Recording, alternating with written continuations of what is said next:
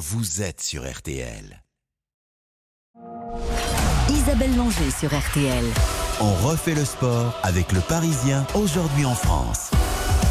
Bonsoir à toutes et à tous, c'est parti pour 3h45 de sport sur RTL. À 20h, vous referez la Coupe du Monde de rugby et à 20h30, place au football jusqu'à 23h. Mais avant cela, je vous ai concocté un programme et des invités de choix. Dans un instant, nous serons en ligne avec Jean-Marc Lermé, le responsable des équipes de France de rugby. Quel bilan tire-t-il après la désillusion des Bleus? Comment voit-il l'avenir du groupe de Fabien Galtier? Les questions ne manquent pas ce soir. Avec nous également Grégory Mallet, le préparateur mental de Johan Zarco, le motard français a hier en Australie le premier Grand Prix de sa carrière. Et puis à une semaine du départ de la Transat Jacques Vabre, nous accueillerons le tenant du titre Charles Caudrelier dans une semaine, c'est aussi le début de la saison de ski. Invité exceptionnel, le champion Alexis Pinturo. Pour m'accompagner ce soir, Clément Dossin de la rédaction des sports du Parisien aujourd'hui en France, notre partenaire. Bonsoir Clément. Bonsoir Isabelle, bonsoir à tous. On ne va pas s'ennuyer hein, jusqu'à 20h. Non, super programme. Vous êtes chaud patate? Je suis chaud. et comme chaque dimanche, celui qui n'a pas la langue dans sa poche, Quentin Vasselin. Bonsoir Quentin. Bonsoir Isabelle, bonsoir à toutes et à tous. Le football tout d'abord, 9 journée de Ligue 1. Monaco reprend la tête de la Ligue 1 justement. Oui, victoire des joueurs de la principauté de Buzyn contre Metz, magnifique doublé du russe Alexander Golovin. Monaco compte un point d'avance sur Nice et deux sur le PSG. Et Monaco a été pourtant mené euh, avec un but à la quatrième minute exceptionnel de Lamine Camara d'une frappe magistrale de 58 mètres. Voilà, Incroyable. à la Zidane lors de son match euh, face au Betis avec les Girondins à l'époque. Ça, ça, ça nous rajeunit pas, n'est-ce pas Exact. Hein, Je voilà. m'en- Je m'en souviens. Moi aussi. Lorient remporte le derby breton du jour. Victoire des Merlus de Buzyn contre Rennes avec un but d'Omari contre son camp et d'Isaac Touré pour Lorient. Trois points qui font sortir Lorient euh, de la zone rouge. Rennes enchaîne une deuxième défaite de rang.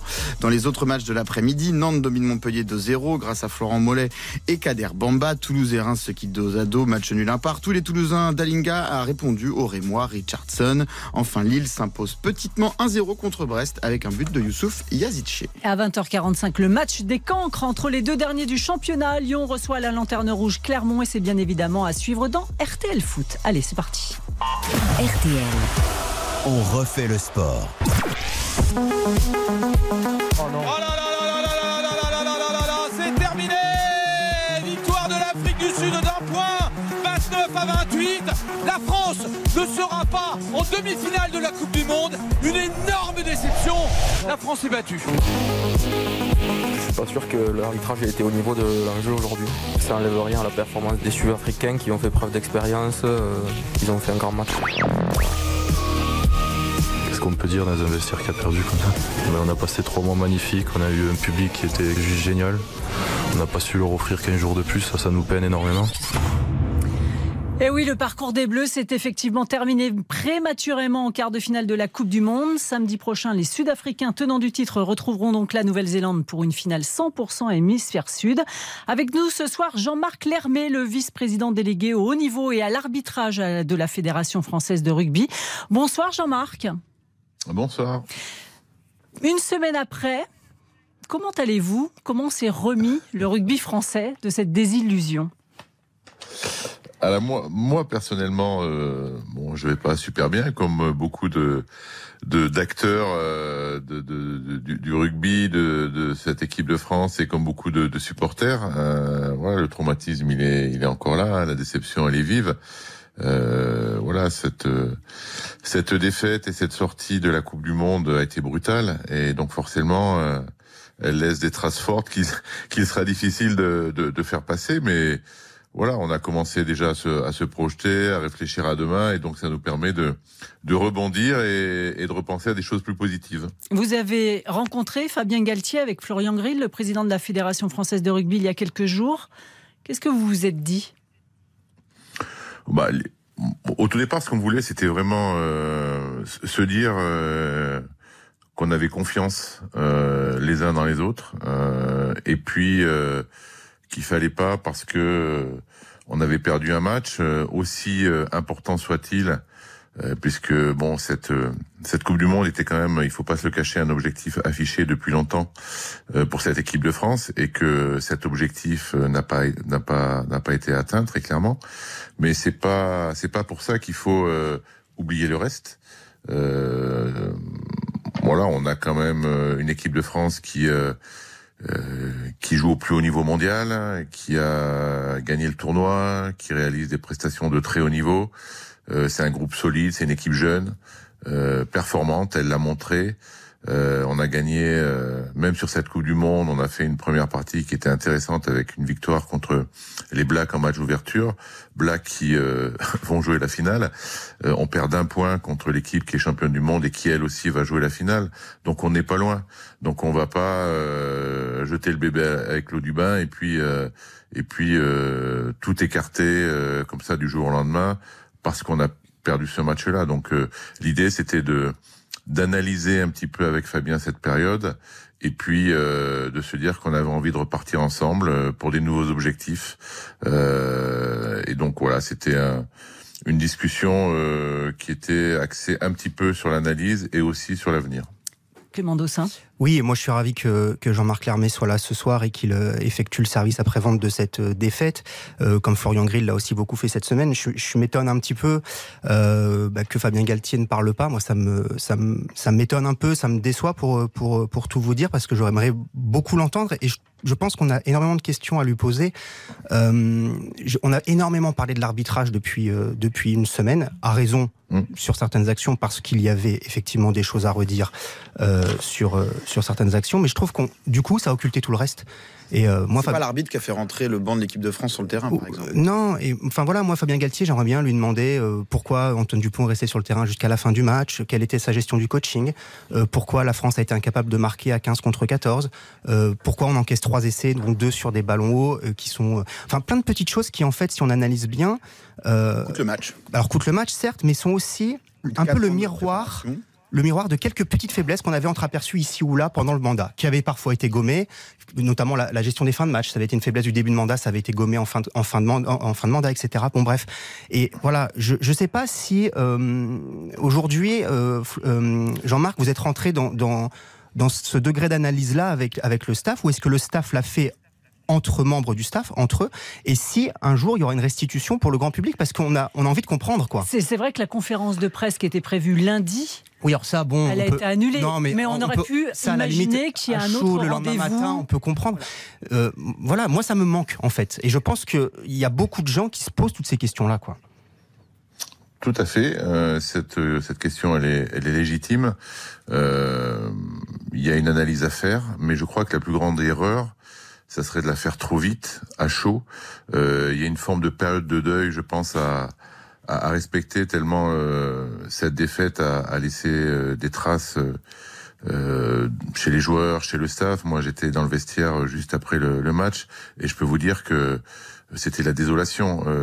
voilà, tout le monde était abattu, les joueurs avaient tellement envie de faire mieux, euh, d'écrire l'histoire, de d'apporter aux supporters euh, toute cette joie, toute la bonne humeur que pourrait représenter une très grosse performance en Coupe du Monde, surtout dans les périodes actuelles qui sont plutôt compliquées. Donc euh, vraiment, tout le monde était très très abattu. J'ai eu quelques quelques membres du groupe dans les jours qui suivaient et, et je peux vous dire que voilà, cet abattement, il a il a duré, il perdure. Donc je pense qu'il faut pas l'analyse, elle se fera. Euh, très clairement. Mais je pense qu'il faut prendre le temps de la réflexion, il faut revoir le match, il faut l'analyser. Euh, parce que il y a plein de choses à dire effectivement, mais aussi des choses positives et des choses qui n'ont pas marché. Euh, et, et, ça, c'est aux techniciens de le faire, ça sera à Fabien de le faire. Et, mais voilà, cette analyse, elle sera d'autant plus pertinente, d'autant plus précise que le temps sera pris pour la faire correctement. J'entends souvent cette expression hein, depuis le début de la semaine, il ne faut pas jeter le bébé avec l'eau du bain, euh, ce qui est une façon de revenir sur les quatre ans passés où effectivement le rugby français est sorti du marasme, disons-le, euh, notamment grâce à ce staff, mais aussi grâce aux conditions mises en place avec, les, avec la Ligue, avec les clubs. Avec les clubs. Et grâce à aussi à une génération de joueurs exceptionnels. Mais je crois que c'est justement au regard de ces quatre ans et de l'espoir que ça a suscité que l'examen de ce match-là, il est extrêmement important, justement pour ne pas commettre les mêmes erreurs par le passé. Je crois qu'il n'est pas anodin, euh, Jean-Marc l'a dit, qu'on retrouve aujourd'hui en finale la Nouvelle-Zélande et l'Afrique du Sud, les deux seules équipes qui ont été titrées trois fois, comme s'ils avaient une recette magique sur cette compétition qu'il manque à l'équipe de France. Je ne sais pas, Jean-Marc, si, si tu partages ça, mais il, y, a un, enfin, il y a un problème. Il, il manque quelque chose au rugby français dans sa façon d'aborder cette compétition. Alors, moi, vaste, débat. Oui, oui, vaste débat. On va pas, on va pas le, le, résoudre ce soir. Par contre, il y a un élément qui est important et, moi, moi, je pense que cette équipe, euh, cette équipe, elle est jeune. Elle est inexpérimentée. Quand on la compare aux autres équipes en termes de nombre de sélections, eh ben, on peut considérer qu'elle est euh, relativement aux autres euh, inexpérimentée et que cette équipe, elle a plutôt bien réussi euh, sur les dernières années. Et je pense que le traumatisme vécu la semaine dernière les rendra plus forts. Toute grande équipe qui a gagné des grandes compétitions doit passer par des échecs comme ça. Les échecs rendent plus fort. C'est les échecs aussi qui construisent euh, et qui euh, rendent les, équipes euh, et, et, les joueurs euh, et les staffs beaucoup plus forts. Donc on n'avait pas eu ce type de d'échecs, de traumatisme et, et, et, ces grandes équipes dont tu parles, elles, elles, sont toutes passées par là. Les, les, les des, des, fortes défaites et dans des grandes compétitions. Donc on, on doit apprendre aussi de ces échecs, de ces échecs-là. On doit apprendre euh, des grands événements. Une Coupe du Monde, c'est pas un tournoi. Une Coupe du Monde, c'est pas un match de tournée. Euh, et, et, donc, ce sont des événements particuliers. Et tant qu'on les a pas vécus, eh ben, c'est difficile de se projeter. Et, et cette jeune équipe, euh, voilà, qui monte en puissance, euh, euh voilà, ils avaient certains connu la Coupe du Monde au Japon précédemment, mais pas en France avec un statut de favori euh, comme comme euh, ils l'ont abordé aujourd'hui. Donc euh, effectivement, il manque des choses à cette équipe pour être encore plus forte et prétendre à un titre mondial. Et ça, ça en fait partie. Et c'est pour ça que l'analyse qui sera faite par le staff, alors vis-à-vis de l'extérieur, comme le fera Fabien, mais aussi et surtout, je dirais, vis-à-vis de l'intérieur, en faisant une analyse très euh, sans concession, je dirais, de ce qui de ce qui a marché, de ce qui a pas marché, et d'apporter des solutions à, à, tous les manques qui ont été identifiés, ça nous rendra plus forts. Donc moi, je suis plutôt optimiste sur la capacité de rebond de cette équipe et euh, et, et qu'elle puisse se projeter vers euh, voilà un potentiel titre en 2027 en Australie. Est-ce qu'on est qu'on doit, on n'en a pas trop fait euh, avec Antoine Dupont? Il est resté euh, peut-être trop longtemps sur le terrain. Il était physiquement moins au point que ses camarades puisqu'il avait, il s'est arrêté trois semaines. Il a eu cette opération et tout. Dans les médias, nous-mêmes les premiers, hein, on a fait que d'en parler pendant plusieurs semaines. Donc est-ce que le cas Dupont n'a pas trop euh, été finalement un problème? Bah, le, le, le, cas Dupont, tu, tu, as, tu as un peu répondu à la question. C'est que quand même, les, les médias ont, ont, quand même oh, énormément participé. c'est notre faute, c'est toujours notre faute. non, non, mais, mais c'est pas une faute. Je dis pas que c'est une faute. Je, c'est un, un, constat, c'est tout. Et, et, et, je pense qu'aujourd'hui, euh, euh, Antoine Dupont représente quelque chose d'incroyable au niveau du sport français, au niveau du rugby, et c'est fabuleux d'avoir ce type de d'exemple euh, pour euh, pour nos jeunes et pour notre sport. Donc, et, et, forcément avec ça, il y a une médiatisation exacerbée, et, et donc moi, moi, je, je, suis content de ça, et tant mieux, parce que il vaut mieux avoir des joueurs dont on parle trop que des joueurs dont on parle pas du tout. Donc, c'est très très bien. Euh, et, et, pour la prépa, oui, c'était peut-être pas l'idéal, quoi.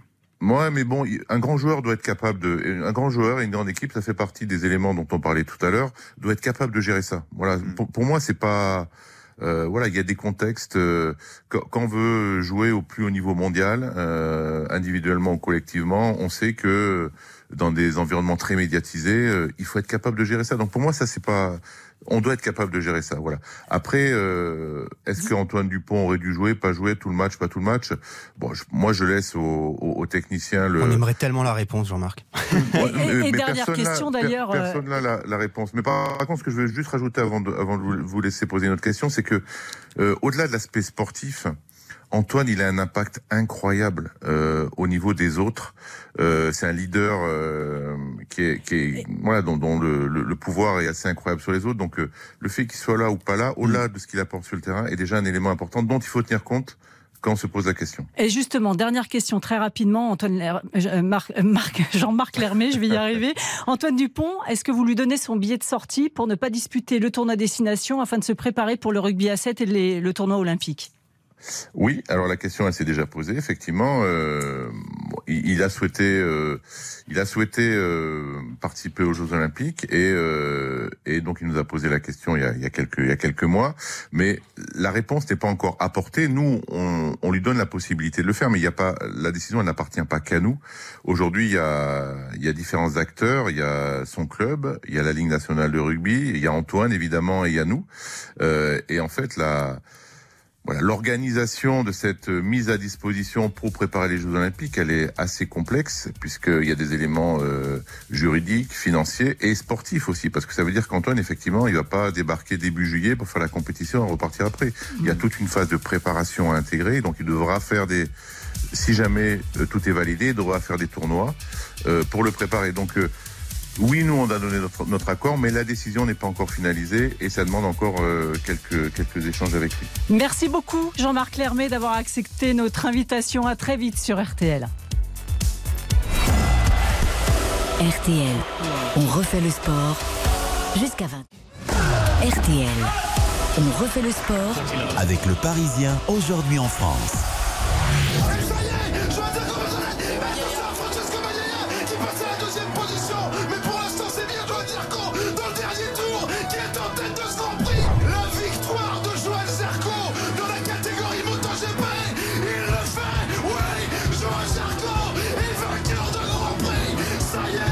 Fait vraiment du bien. Je commençais à un poil à perdre espoir, même si euh, j'essaie de travailler au mieux à chaque fois et de donner le max.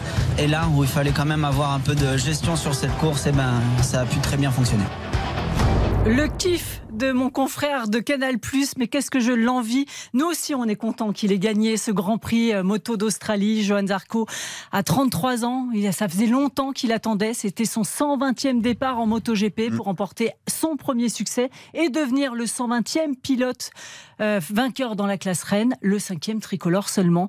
Alors avec nous, on a décidé de convier ce soir son préparateur mental euh, depuis le début de la saison, l'ancien nageur de l'équipe de France. Bonsoir Grégory Mallet. Bonsoir. Je suis ravie de vous retrouver pour parler de préparation mentale ensemble, Grégory. Euh, C'est vrai qu'on s'était on s'était quitté euh, à Rio en 2016 euh, à la zone mixte et puis on se retrouve aujourd'hui à la radio. Est-ce que vous avez eu Johan Grégory depuis son triomphe hier à Phillip Island? Euh, je l'ai eu euh, je l'ai eu par visio rapidement euh, mais il est, il est en train de, de- de dîner avec avec sa compagne le- le kiné son agent qui était sur place et la team euh, la team euh, mais euh, c'était juste pour le féliciter. Et puis euh, je pense qu'il est important de le laisser euh, digérer tout ça savourer tout ça et et il sera largement le temps de se rappeler au calme, euh, surtout qu'il reste encore quelques belles courses avant la fin de saison. Euh, les organisateurs d'ailleurs ont bien fait hein, d'inverser les Oui. courses puisque la course sprint d'aujourd'hui a été annulée en raison des conditions météorologiques. C'est pour ça qu'ils avaient déplacé le Grand Prix à, à- à samedi. Euh, en cette saison en MotoGP, il avait terminé sept fois deuxième. Sur quoi vous avez travaillé avec lui pour qu'il y ait ce petit déclic? Mais je- alors, je peux vous dire sur quoi on a travaillé, après sans rentrer forcément dans les détails, puisque euh, la préparation mentale, ça reste quelque chose d'assez euh, privé entre l'athlète et, le- Bien sûr. et, et le prépa, bien sûr, mais mais euh, je peux vous dire que quand j'ai travaillé avec, quand j'ai commencé à travailler avec Johan en, en janvier, euh, le but pour moi c'était de, de savoir déjà si l'homme, euh, Johan Zarco, était était toujours aussi heureux de faire ce qu'il faisait, la moto, euh, de savoir si la passion qui l'anime à travers ce sport était toujours euh, avec la même flamme, euh, et puis savoir ce qu'il voulait en faire de cette flamme, s'il avait envie encore de continuer euh, encore longtemps, en sachant que ben, j'ai découvert aussi le milieu de la MotoGP et, et les contraintes euh, liées au contrat qui était signé à mi-saison. Donc euh, il y avait une grosse pression et une grosse, un gros enjeu euh, euh, à, à travailler aussi sur euh, peut-être une remise en question, peut-être euh, des, des points euh, sur la partie mentale à travailler. Alors ça a été euh, ça a été, ça a été, euh, je vous cache pas, une pression euh, personnelle, mais aussi, euh, je pense, une pression collective, parce que moi, j'aime associer euh, au travail qu'a fait Johan, euh, l'équipe, euh, je l'appelle la team Zarco, mais c'est un peu ça, c'est Ouais. que ça soit son, son kiné Alex qui le suit tout le temps, que ce soit son agent Guillaume Balado, le préparateur physique Olivier Pédron, Romain Bordas qui s'occupe de la neurovision, euh, sa famille, sa compagne, tous les gens qui gravitent autour de Johan, en fait, euh, je pense, ont participé à, à- à cette victoire. On, on savait que, on savait depuis des années que, que Johan avait le potentiel pour gagner en MotoGP. Mais euh, Néanmoins, vous lui avez aussi- apporté quelque chose parce que dans, à 5 tours de la fin, il est cinquième. Et il a remonté tous les quatre premiers dans, des, dans, dans quatre derniers tours de folie. Euh, ça, c'est peut-être un peu votre travail quand même. Euh, Je sais pas. J'ai pas envie de m'octroyer ce- cette, euh, cette réussite. Moi, ce que je dis toujours, je, je dis toujours que, que les gens qui gravitent autour du sportif sont des accompagnants. Et, euh, et je pense que moi, je suis un, je suis un questionnant. J'aime bien, j'aime bien le dire avec les athlètes que je pose des questions, ils trouvent leurs réponses. Et euh, si Johan a trouvé aujourd'hui les bonnes, les bonnes réponses aux questions qui se posaient pour, pour finir premier, euh, bah, je considère que le travail a été fait. Après, ça sera à lui, euh, à lui poser la question de savoir euh, comment il a ressenti la chose. Euh, je- je- J'ai une petite part de fierté, pas, pas, pas égoïstement, mais de me dire que, que de participer à, un moment comme ça du sport français, c'est toujours, euh, c'est toujours bénéfique. Et puis, euh, je vous cache pas que l'ancien athlète que je suis, euh, les émotions aussi fortes se font de plus en plus rares. Donc, du coup, euh, dès qu'il y en a une à prendre, on la prend. Et, euh, et c'était, et celle-là, elle était vraiment forte. Même Gré- si on se Gré- lève à 6 heures. Grégory, vous nous avez dit, on a fait un article dans le Parisien ce matin, que cette victoire allait le débrider. Est-ce qu'on peut croire donc à la théorie du déclic? Est-ce que ça, ça peut ouvrir la voie à d'autres succès, que ce soit sur cette fin de saison ou par la suite, même si on sait qu'il va changer de, de moto à la fin de la saison?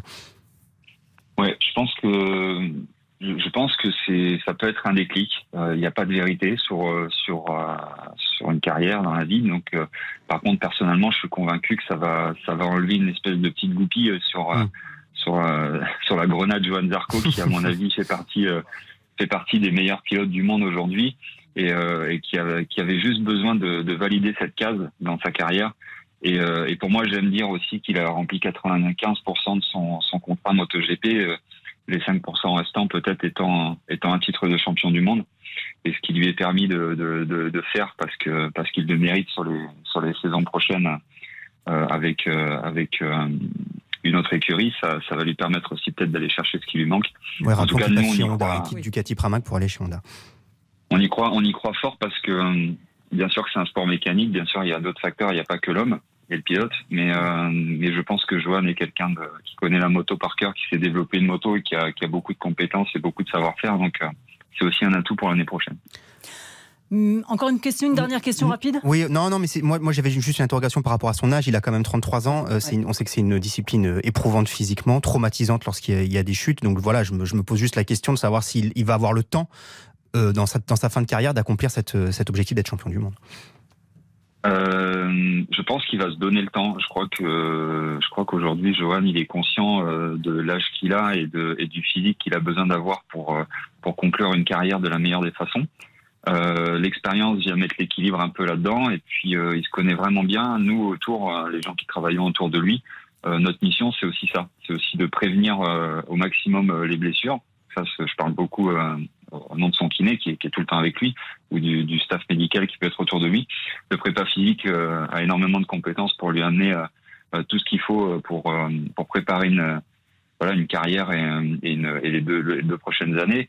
Moi de mon côté, voilà, c'est- le but, ça va être de, de l'accompagner à ce que il n'y ait pas de, de croyances limitantes liées à l'âge et surtout pas de croyances limitantes liées au physique parce que je vous garantis que Johan, il est, il est très très fort physiquement et, euh, et ça se voit parce que euh, quand tu, quand tu finis une course comme il est capable de finir et que, et que l'intensité de la course était, était ce qu'elle était, euh, je trouve qu'il n'a pas, il a pas grand chose à envier aux plus jeunes.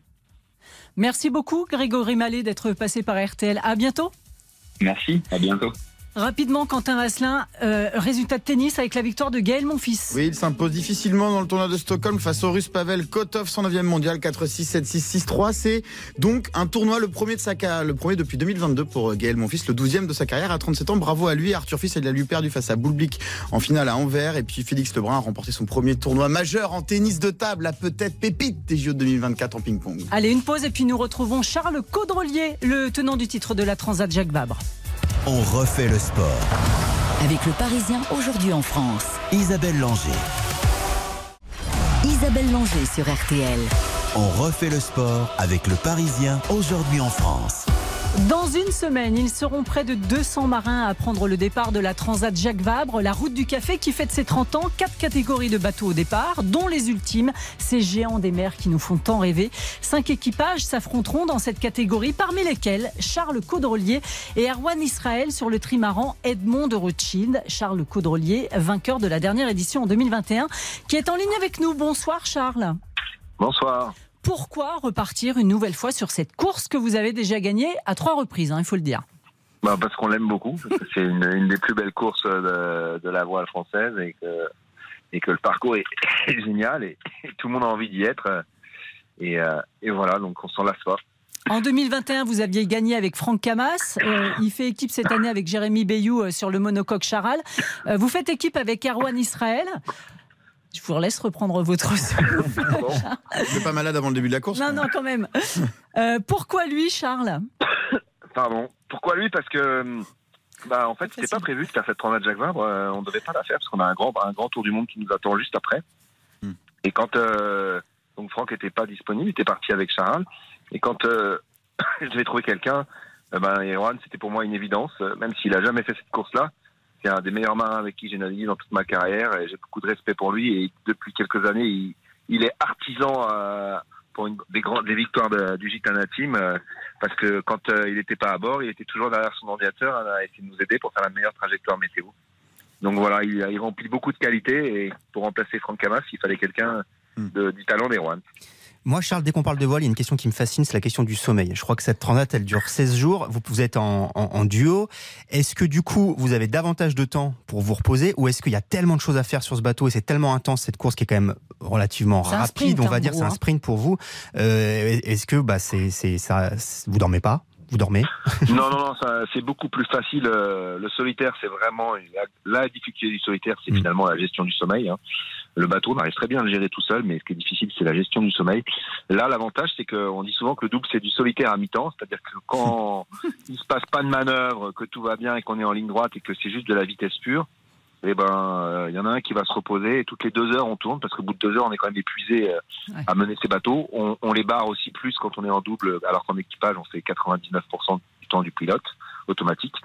Donc voilà, euh, c'est vraiment ça et du coup, bon, selon les circonstances de course, il y a des moments où on manque de sommeil parce que même si on va s'allonger, on a du mal à dormir quand la mer est formée. Mais voilà, il y a, y a gros, grosse, grosse différence entre hmm. euh, le solitaire et, le double ou l'équipage. Qui fait la cuisine? Alors personne, parce que nous, euh, on, l'a fait avant de partir. On a la chance d'avoir euh, avoir quelques chefs qui nous préparent des petits plats. Et on aime bien, on aime bien, on aime bien manger. On est loin de l'aventurier qu'on imagine là. ouais, là, je vais vous décevoir un peu. Moi, j'ai le lyophilisé, la nourriture lyophilisée, j'ai dit non. J'en ai mangé tellement dans ma vie que Donc j'ai des plats à pertiser et, certains sont, sont, faits par même un chef étoilé. Et c'est quoi les menus là, euh, rapidement euh? Bah, Alors, euh, bon, j'ai des. Qu'est-ce que j'ai Des. Des oh, j'en ai. J'ai des fusils au seigle, j'ai des. j'ai des quoi J'ai qu'est-ce que j'aime bien? Moi j'aime bien le, riz crémeux sardines. Des... Non j'ai des, trucs, pas mal. Hein, pas mal. Les poulets teriyaki. Non non, on, on, se nourrit bien. Mais c'est important en fait. C'est un peu le seul sport bah, c'est le seul sport d'ailleurs où euh, pendant la compétition, euh, pendant un match, vous allez dormir et vous allez manger. Et ça dure longtemps, donc euh, on, peut pas prendre des nourritures de sportifs, euh, voilà qu'on peut prendre sur un marathon, des petites, des petites barres, des choses comme ça. Il faut s'alimenter normalement. Hmm. Et en fait, je me suis rendu compte que de respecter le rythme qu'on avait à terre, de, trois repas bien, bien, le, corps est habitué à ça. Et quand on grignote tout le temps, en fait, on, passe, on est tout le temps fatigué parce qu'on consomme de l'énergie à digérer. Et donc, il faut garder ce rythme de terrien. Et comme j'aime pas, j'aime pas consacrer du temps à la cuisine, et ben là c'est très simple. J'ai des plats sous dans un cercle plastique. Je fais chauffer de l'eau, je mets deux, deux, minutes dedans et je peux le manger directement. Donc ça c'est ultra pratique. C'est merveilleux. Euh, est-ce que au-delà de la victoire, il y a, y a, une volonté d'aller chercher un record ou, ou c'est quelque chose de très secondaire? Ah non non le record c'est même pas secondaire c'est qu'on nous ça, en fait on en plus là le parcours n'est pas le même que d'habitude donc le record n'a pas de sens. Euh, sur la route du Rhum un petit peu parce que c'est le même parcours historique depuis toujours mais quand on fait une course euh, on, s'en fout du record ce qu'on mm. veut c'est finir une seconde devant le deuxième ça nous suffit largement.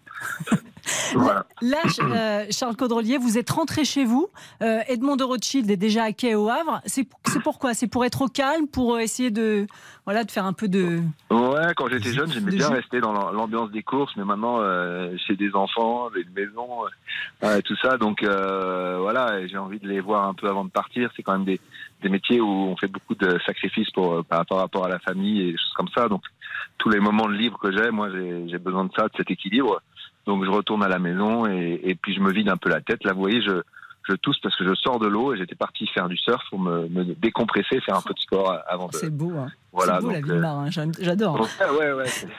J'ai une dernière J'ai question. besoin de ça pour déstresser aussi. Hein. On a du stress, mine de rien. Ouais. Charles Caudrelier, j'ai une dernière question. Le 14 juillet, vous avez reçu la Légion d'honneur pour notamment euh, votre victoire l'an dernier sur la route du Rhum. Vous emmenez votre décoration avec vous? Ah, Mais je l'ai pas encore. Oh. Il faut aller la chercher. Il faut organiser une cérémonie et, tout ça. Et du coup, euh, sais bah, pas Au encore lendemain de la victoire, ça. vous ferez ça Donc on- y a finalement, comme je ne le faisais pas, euh, ben voilà, mais mon équipe a décidé de s'en occuper pour moi. Normalement, ça sera en décembre, je crois. Mais j'ai pas encore trouvé la, la personne euh, Pour vous la remettre Il faut que quelqu'un qui m'inspire et il faut que, faut que je cherche. Merci beaucoup Charles Caudrelier d'avoir été avec nous ce soir. Le départ, on le rappelle, c'est dimanche prochain au Havre. Bonne transat à vous. Merci beaucoup. À bientôt. Bonne soirée à tous. Vous écoutez. RTL et vous avez bien raison. Après la pause, entretien avec Alexis Pinturo, le champion de ski était de passage dans nos locaux il y a quelques jours. Il s'est confié sur ses objectifs de la saison et sur ses ambitions sur sa nouvelle discipline, la descente. RTL. On refait le sport On refait le sport sur RTL.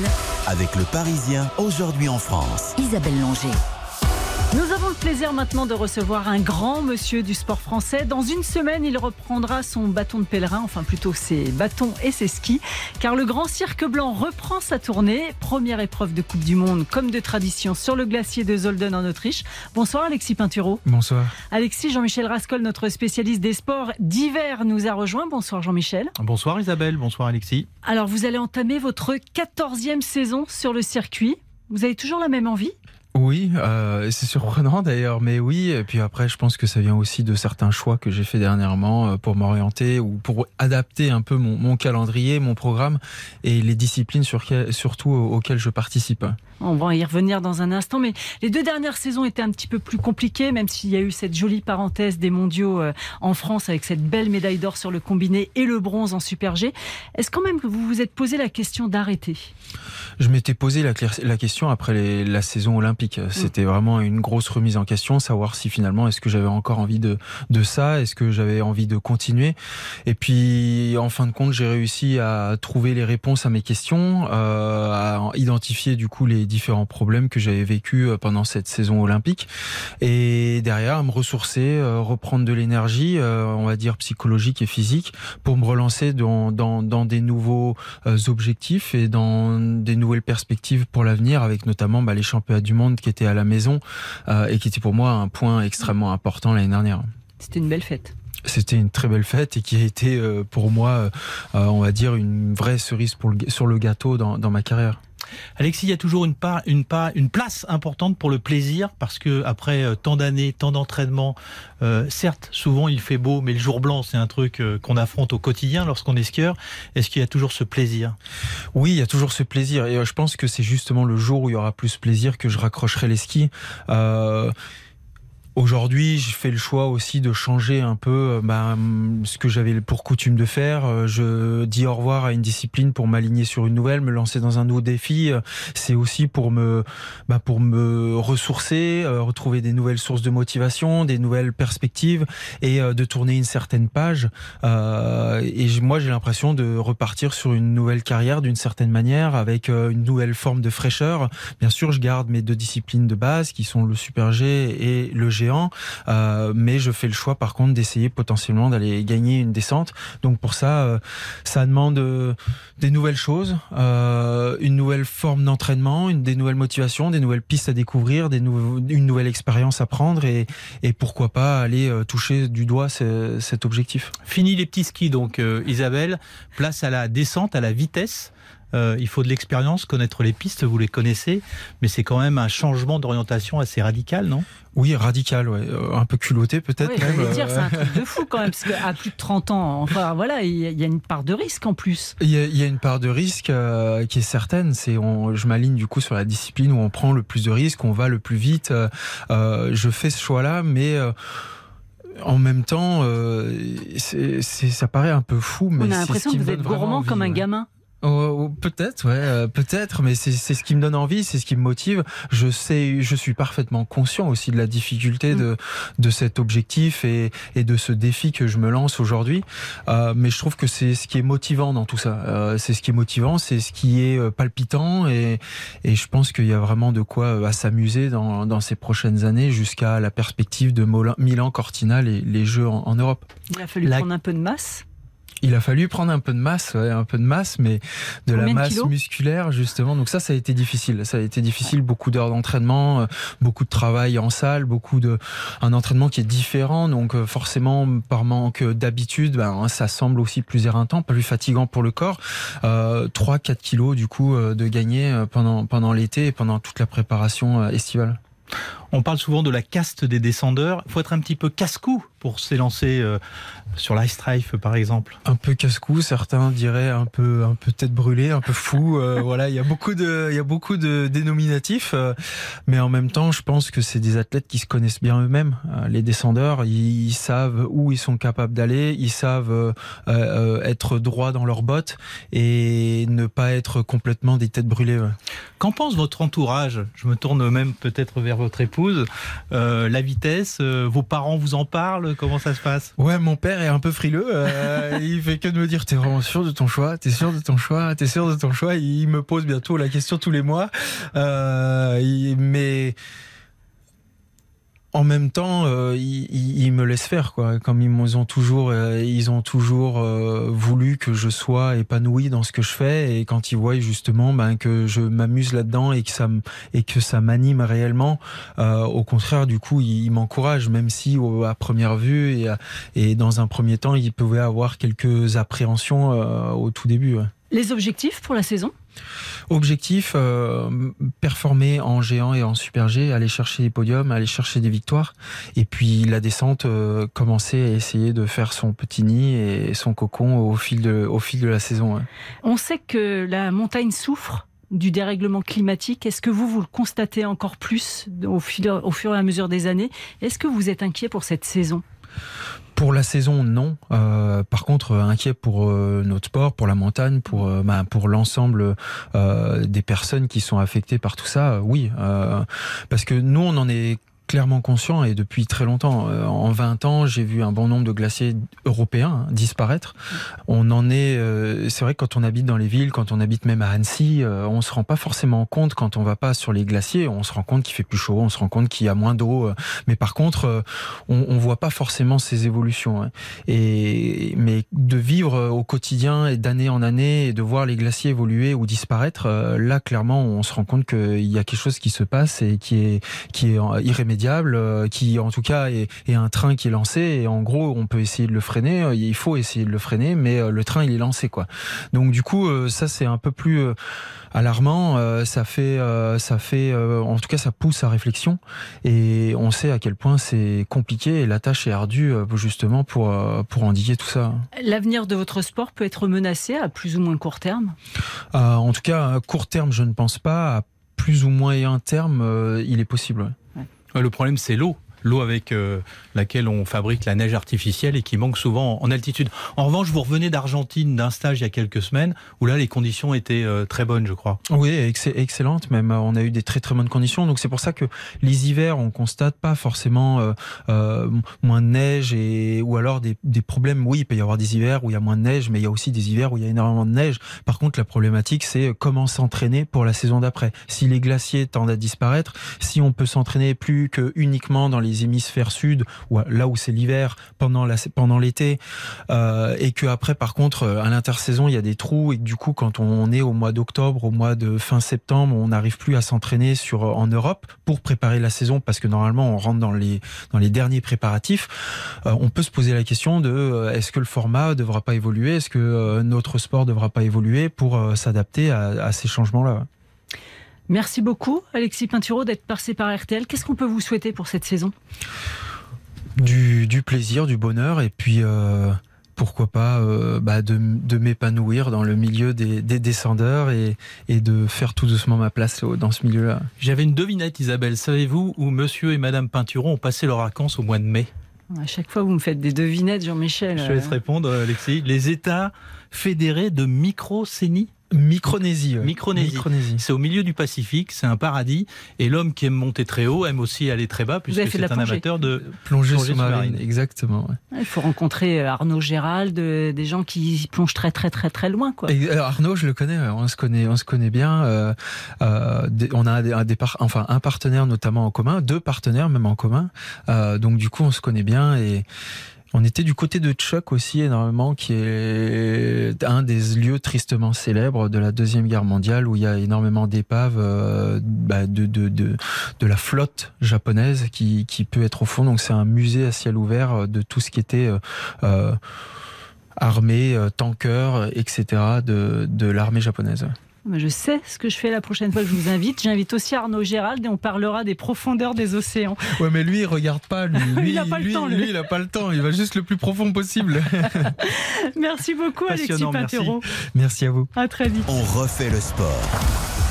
Avant de nous quitter, Clément Dossin, dites-nous ce que nous pourrons lire demain dans les pages de eh sport. Eh ben, Alexis Pinturo parlait de la disparition inquiétante des glaciers en Europe. On a un, super sujet sur euh, Zermatt où il y a une épreuve de Coupe du Monde qui aura lieu en novembre et où on est en train de, détruire un glacier justement pour permettre la tenue de cette épreuve. Donc euh, voilà, sujet hyper intéressant à lire demain dans Le Parisien. Et les le Parisien que les abonnés numériques peuvent lire dès 22h30 sur leur tablette. Après les infos, le sport continue sur RTL. Bonsoir Eric Sylvestre. Bonsoir à tous. Vous allez d'abord refaire la Coupe du Monde Un peu de rugby, on va revenir sur cette demi-finale complètement folle hier, la qualification des Springboks et puis on parlera peut-être aussi dans le Parisien demain de la disparition de l'OL, de l'Olympique lyonnais, euh, avant-dernier du championnat et qui joue contre Clermont ce soir en cas de défaite. Ça serait plus que la crise à Lyon.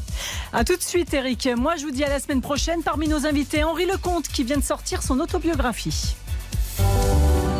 RTL.